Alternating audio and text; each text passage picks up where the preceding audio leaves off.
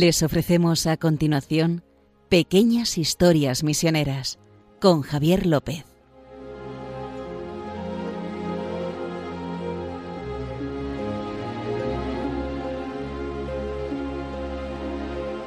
Bueno, estamos aquí un día más con mi compañero, Justo Amado, director de Mepres. ¿Qué tal? ¿Cómo estás? Muy bien, Javier, muy bien. ¿Qué tal han ido estos días? Bien, además ya, hoy ya, ya ha pasado el mes misionero de octubre y ahora estamos en el mes misionero de noviembre, ¿verdad? Eh, pero, bueno, es Todo que el mes es misionero. todo el año es misionero. Sí, O sea, no, aquí o sea, está- el que se quiera escaquear de la misión, que sepa que desde que lo bautizaron. lo decimos muchas veces aquí, lo- los, son 724, Sí, 365 días, como hacen los misioneros, pero día. nosotros cuando respiramos también, en plan misionero. sin parar. ¿Sabéis? El testimonio. Venga. Pues bueno, ya saben que pueden escribirnos al correo electrónico de historiasmisioneras@radiomaria.es, repito, historiasmisioneras@radiomaria.es y si quieren escuchar alguno de los podcasts que ya hemos realizado, que ya llevamos medio centenar, eh, pueden hacerlo en su buscador habitual de internet poniendo pequeñas historias misioneras Radio María. Y ahí les lleva directamente al podcast de Radio María y ahí pueden escuchar todo lo que quieran. Una vez dicho esto, justo hoy nos vas a ilustrar con un gran misionero. Sí, es un misionero que Y casi todo el mundo ha oído hablar de él. Hmm. O sea, de alguna manera siempre y algún sacerdote en una homilía, si alguien ha ido a algún retiro, le han hablado de Charles de Foucault. ¿no? Es, es- Yo creo que aquí en Radio María la han sí, dedicado. y nosotros, no, y encima, a nosotros en Pequeñas Sí. Historias Misioneras le hemos hecho mención Vaya y ya, no aguantaba más. O hablamos de él o ¿qué, va a ser esto, hombre? Y- y- ah, porque es que encima tiene una vida espectacular, de aventurero. Tiene una vida rara, rara, muy, muy rara. El Papa eh, le dedicó una catequesis el 18 de octubre pasado, fíjate, hace nada. Y, y, y es porque, por eso, por lo que te digo, que es, es un misionero paradigmático. Si lo tuvieras que asemejar a un santo, Bueno, De es estos que santo, conocemos. es santo, sí, no, digo, pero pero no lo sé. digo de los que decías, aventurero, no, tal, no, no, es que este, o es más este de no, oración, Es que es que es, se es un- parece a... No, eh, o sea, va a haber eh, como vamos a ver, hay muchos que se parecen a él, pero yo creo que él marcó una forma de una forma de ser misionero distinta. Nació Vamos a situarnos, venga. nació en Estrasburgo, es francés, ya, otro francés. Eh, Hablamos que- mucho aquí de francés, sí, pero no pasa nada. Pero bueno, pero es que es eh, Es lo que toca. La, la hija predilecta de la iglesia, Francia, que decían eso. Y las misiones también, muchos. Sí. Eh, y entonces nació en Francia en 1858 y era de una familia de pasta y una familia eh, sería equivalente a los hidalgos nuestros, o sea, algo de nobleza, pero sin pasarse, ¿no? No era duque de Normandía ni cosas de estas, pero y tuvo la desgracia de que a los seis años se le mataron los padres en un accidente. Entonces, imagínate, se queda huérfano con seis años y se hace cargo el abuelo, se hace cargo el abuelo, bien, oye, me hago cargo. Pero este, pero el chico es que era un bala perdida que no te puedes imaginar. O sea, de- tuvo una adolescencia horrible y entonces yo no sé si para, para encauzarlo o porque él lo quiso, porque estaba de moda en aquella época, eh, lo metieron en el ejército. Se metió en el ejército, llegó a ser oficial, pero mm, entre parece ser que entre líos de faldas y de espadas, o sea, y, Los mejores y líos, dándole ¿no? al, al drinking, Al drinking. ¿sabes? O Lo sea, tenía todo, ¿no? o sea, vamos, eh, al final lo echaron. O sea, que, que- era un bala perdida, como te digo. Ujú. Eh, entonces, eh, el, el hombre, no sé si, os oído hablar que en el siglo XIX estaba todo el mundo como haciendo aventuras de, Sí. de exploradores. Sí, sí, había mucho. Eh, El, eh, ¿no? el, el señor- el doctor Livingstone, supongo, ¿no? ¿Te acuerdas que sale eso de Sí, sí. Stanley en el Congo? Pues había, había exploradores por todos lados. Entonces, este, este hombre se hizo explorador en Marruecos, se vistió, según parece, de judío, ¿Ah, sí? Claro, porque claro, no hablaba, no hablaba árabe, dice. Entonces, cuando hablaba, hablaba raro, dice, no, es que es un judío. Y se recorrió, se recorrió todo Marruecos y todo, para, en plan aventuras, oye. Hoy en día no sería lo más recomendable. No, no, pero imagínate como los mochileros de, de ahora, bueno, ya no, ya no tanto, pero antes Ya, había sí. más mochileros, pero algo así, y se fue allí. Uy, qué, qué, qué extraño. ¿Y sabes qué le pasó? Que la fe de los musulmanes le tocó. O sea, la fe de los musulmanes en Alá le hizo replantearse su propia fe. se fue, y volvió a Francia, empezó ahí a... Y habló con un buen sacerdote. Esto para que vean que... O sea, lo de, encontrar un buen cura que nos diga la palabra exacta en el momento, eso, eso viene de Dios.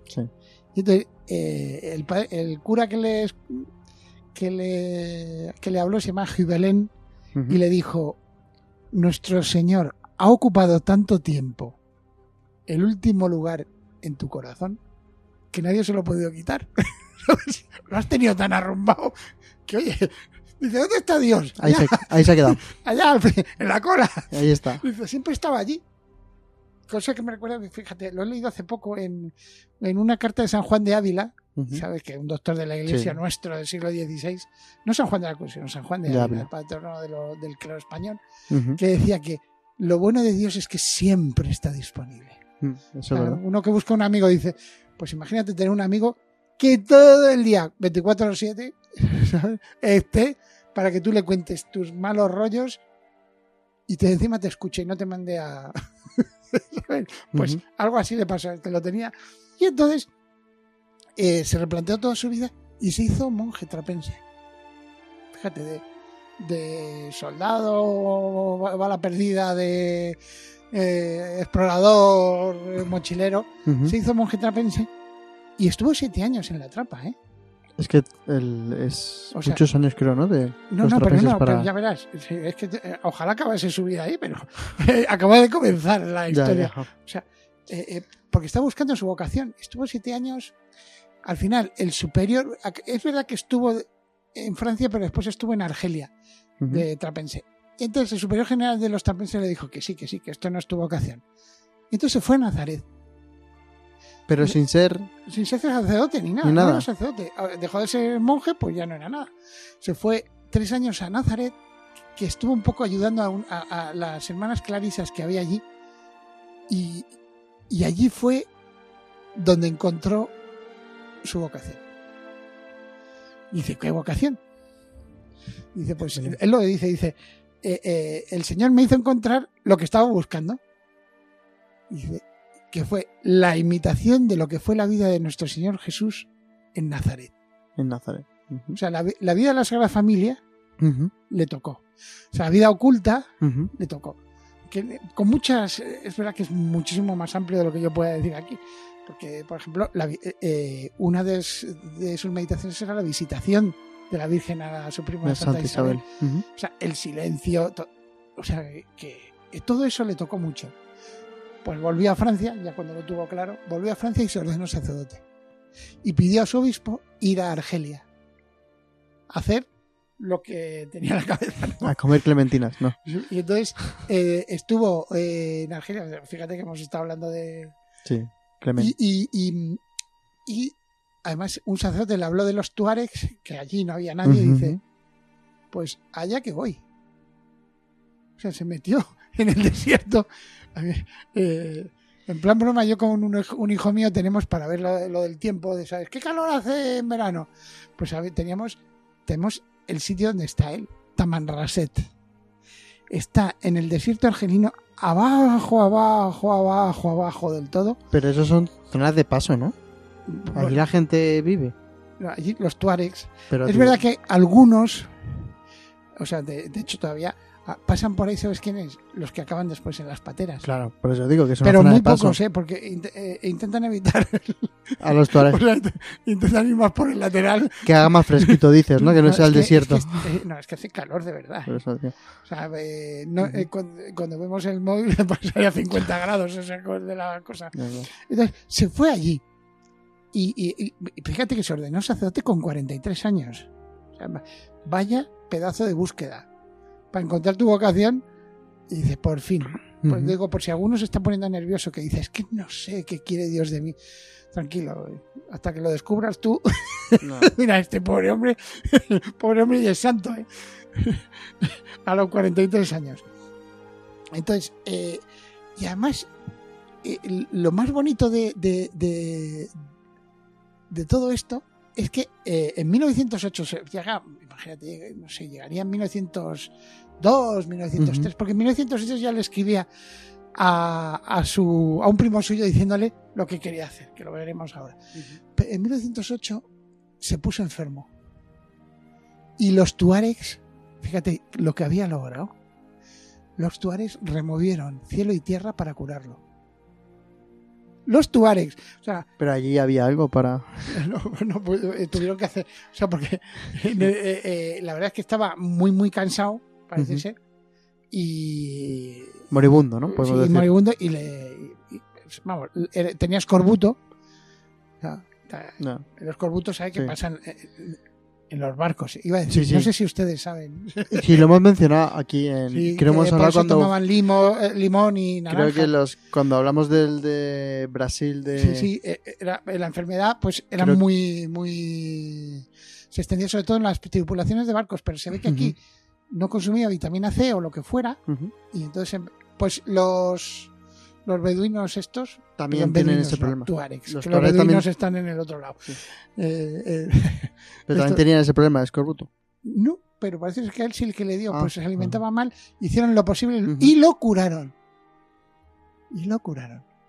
Entonces, que eso también te dice hasta qué punto había sido eh, eh, lo, que, lo que vamos a Es hablar que ahora. acabas de decir una cosa, se alimentaba mal. Yo no sé en el, de- en el desierto qué tipo de alimentación. No, no, pero que, oye, que tienen de todo. Ah, vale, que hay un, su- hay un supermercado, ¿no?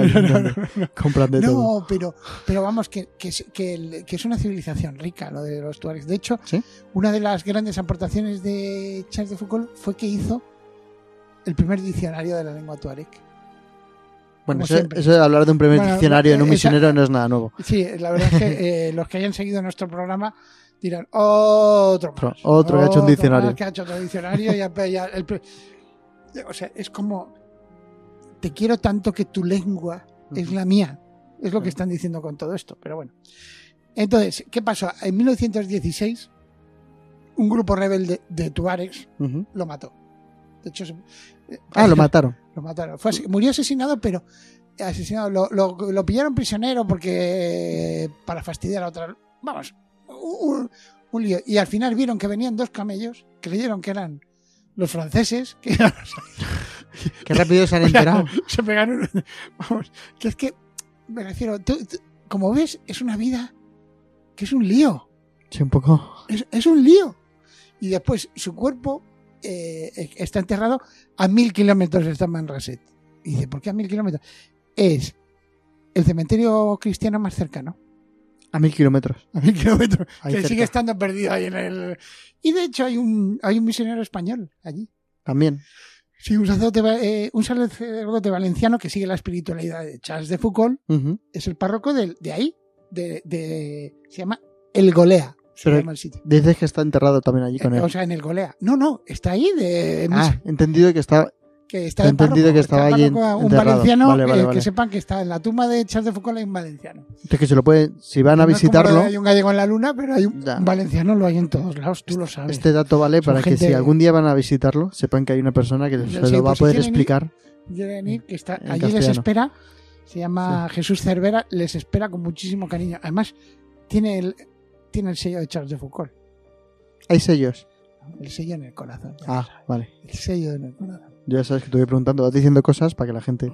Y entonces, y además, eh, y a- entonces ¿qué, qué decía él de sí mismo? De- él decía, los misioneros aislados como yo son muy raros. Fíjate que está solo. Dice, su papel, el papel de estos misioneros aislados, no es otro que, que el de preparar el camino. Ujú.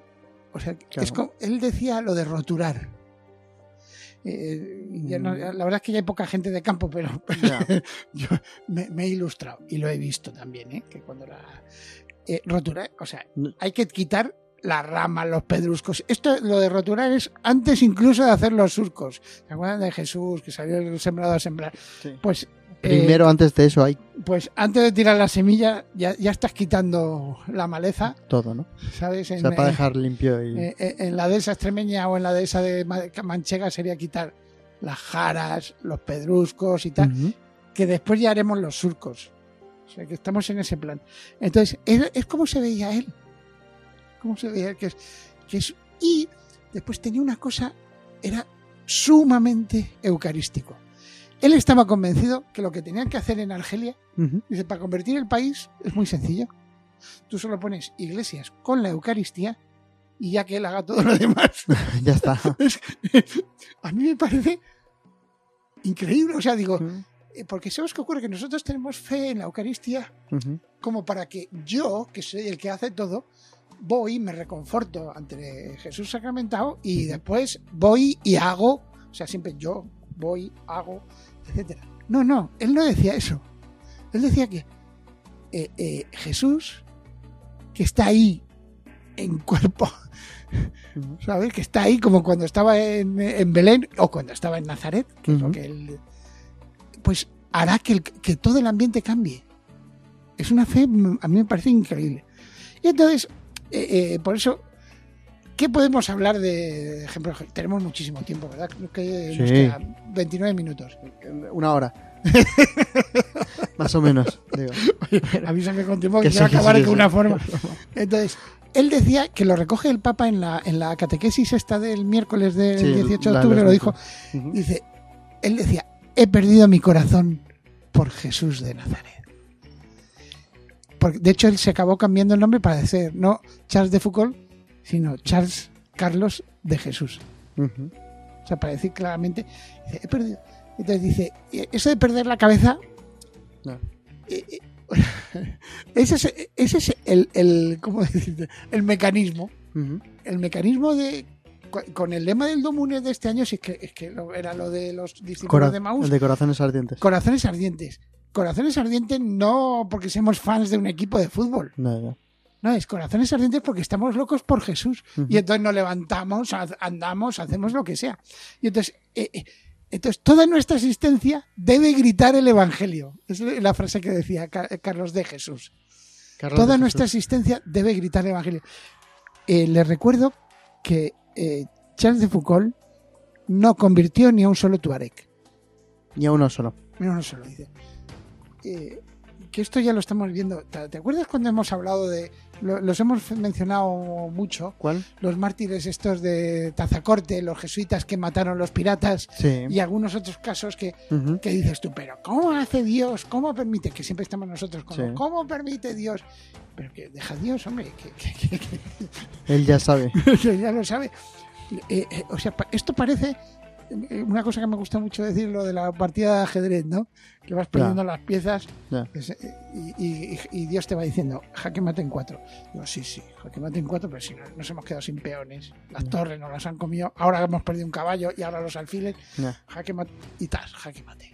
Así, la partida la gana él. Entonces, por eso que lo de toda nuestra existencia debe gritar el Evangelio. Eso es la... Hombre, ahí se nota que está enamorado del Señor. Sí. Digo. Que, que es una.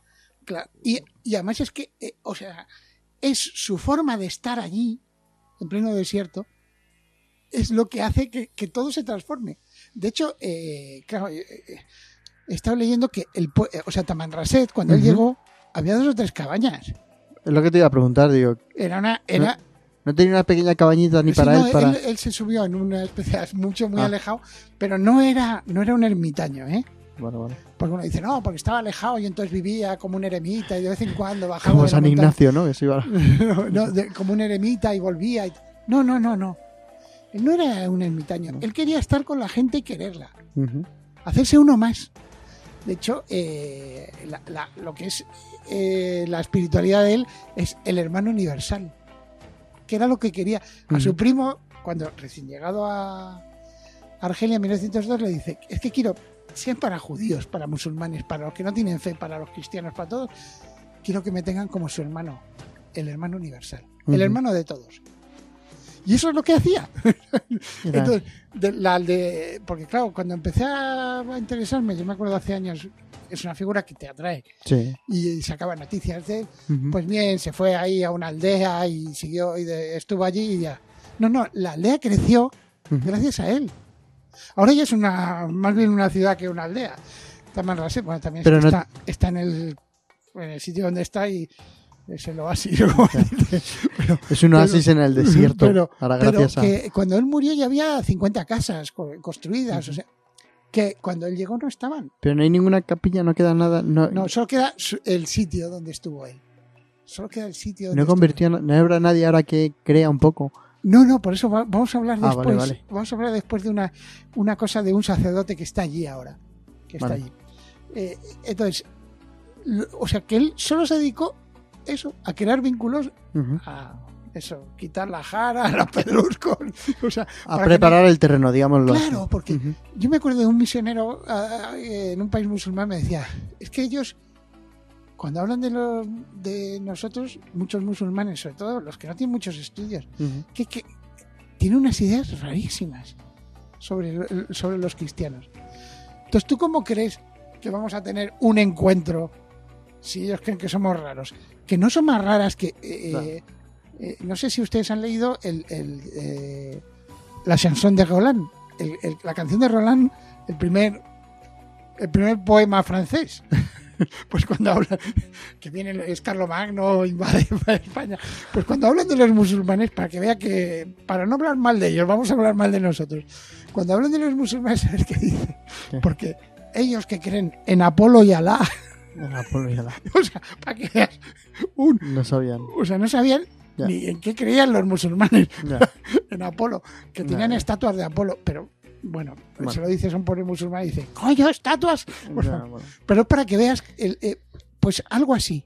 Está. Entonces hay que roturar y roturar, roturar. Vale. Y además, allí ahí lo que construyó fue un borg, que es como una especie, un lugar rodeado de una cerca, ¿no? donde estaba él Sí. y donde te- y ahí tenía una capilla, también tenía, tenía el Santísimo. Ah, tenía O algo. No, no, no, sí, estuvo. Porque él pensaba que eso, que verías como Jesús se extendería. Y, y voy a por- voy a, a- a la historia. Que, mira, hay, hay- es que me ha impresionado mucho el testimonio de Michel Guillot. ¿Quién es Michel Guillot? Es un sacerdote francés de la diócesis de Lyon. Que está en, en la diócesis de Constantina. Es una, Constantina es uno de los territorios de misión, entre comillas, que respaldan las obras misiones pontificias. O sea, nosotros respaldamos. No tiene obispo. La, la diócesis no tiene obispo. Él actúa una especie como de, como de obispo. Fue, eh, está, está allí desde 2006. Ujú. Pero él actúa como. O sea, como referencia de la diócesis. O y de hecho es administra- secretario. Administrador. ¿no? Sí, pe- ni siquiera creo que tenga el- el, No. Pero actúa, No. pero también hace de secretario de la conferencia episcopal del norte de África. Coge desde Túnez, Marruecos, ya, Marruecos, Marruecos, Argelia, Túnez, y yo creo que Argelia y- también eh, y Líbano. eh, no, No, Libia, Libia, Libia. Libia. Creo que también Libia, pero no estoy muy seguro. Pero bueno, para que veas. Sí, que sí, Libia también. Entonces, eh, el, el testimonio que daba él es, es que lo, lo recogí en una de las noticias y me conmovió. Pues decía, dice, los, cristianos representan menos del 1% de la población de Argelia y están dispersos en 2,5 millones de kilómetros cuadrados. O sea, más o menos cinco veces España, para que te, te hagas una idea. O sea, y dice, en el transcurso de un día, es que él dice que, dice, "Me parece increíble, me ha tocado vivir como Charles de Foucault. Yo he llegado aquí, Hombre, allí sí. no, no, pero le ha tocado vivir y, lo- y lo vive de una manera muy, dice, en el transcurso, dice, en el transcurso de un día, aquellos que llaman a mi puerta o con los que me encuentro son por ello en su mayoría musulmanes. Con ellos soy interpelado a ser coherente en mi fe, dice. Claro. Entonces, como sacerdote puede suceder que, que viva toda la semana sin encontrarme con ningún cristiano y solo tenga un puñado de cristianos en la misa dominical, que generalmente se lleva a cabo el viernes, el día que es libre allí. Por el... Y entonces dice, y excepcionalmente, uno u otro puede pedir convertirse en cristiano. Lo recibo con alegría para caminar juntos, sin inaugurar el final que tendrá su camino. Igual no, igual no acaba bien. Dice, porque es que ser cristiano en un ambiente musulmán, Musulmán, muy sí. integrista te puede costar la vida. Es verdad que no es así ahora eh, Argelia, pero en su momento sí que lo fue. Y de hecho él recuerda a 19 personas que vivieron como Charles de Foucault, que fueron los beatificados de Orán Entre ellos estaban Ah, los sí. monjes de Tibirene, que algún día le dedicaremos eh, un espacio, eh, pues que se, nos acumulan, ¿verdad? Bueno, pues, ¿cómo acababa la, hist- la historia? Dice, y los pocos argelinos que se hacen cristianos, llevados a nosotros por una llamada interior cuando no nos conocían, es que dice, a los que acogemos, pero a los que nosotros no hemos llamado, confirman lo que decía Charles de Foucault, que el espíritu hace su obra. Siempre. Es bonito, ¿eh? Poniendo ahí O sea, a fíjate, la fíjate lo que dice, el dice, Espíritu hace su obra. a los que nosotros no hemos llamado. Ya. No les han predicado. De repente aparece alguien ahí y quiere conocer a Jesús. Y nosotros que lo hemos conocido desde pequeñitos, ¿qué? Lo dejamos al fondo, como has dicho. Sí, ¿has visto el de la Ahí, cola? ahí Dice, está, Si lo quieres encontrar, sabes dónde está. ahí al, la cola. al fondo. Hola, Dios, ¿cómo estás? Bueno, justo. Que muchas gracias un día más. Se nos acabó el tiempo. Ahora sí que nos vamos rápidamente. Ya saben que nos pueden escribir a historiasmisioneras@radiomaria.es y buscar los podcasts en su buscador habitual de internet poniendo pequeñas historias misioneras Radio María. Justo. Muchas gracias. Venga, lo vamos a sacar de la cola. Venga, sí, A Jesús. Sube. Hay que Sube, sacarlo y ponerlo en el primer puesto. Venga, Hasta la próxima. hasta la próxima.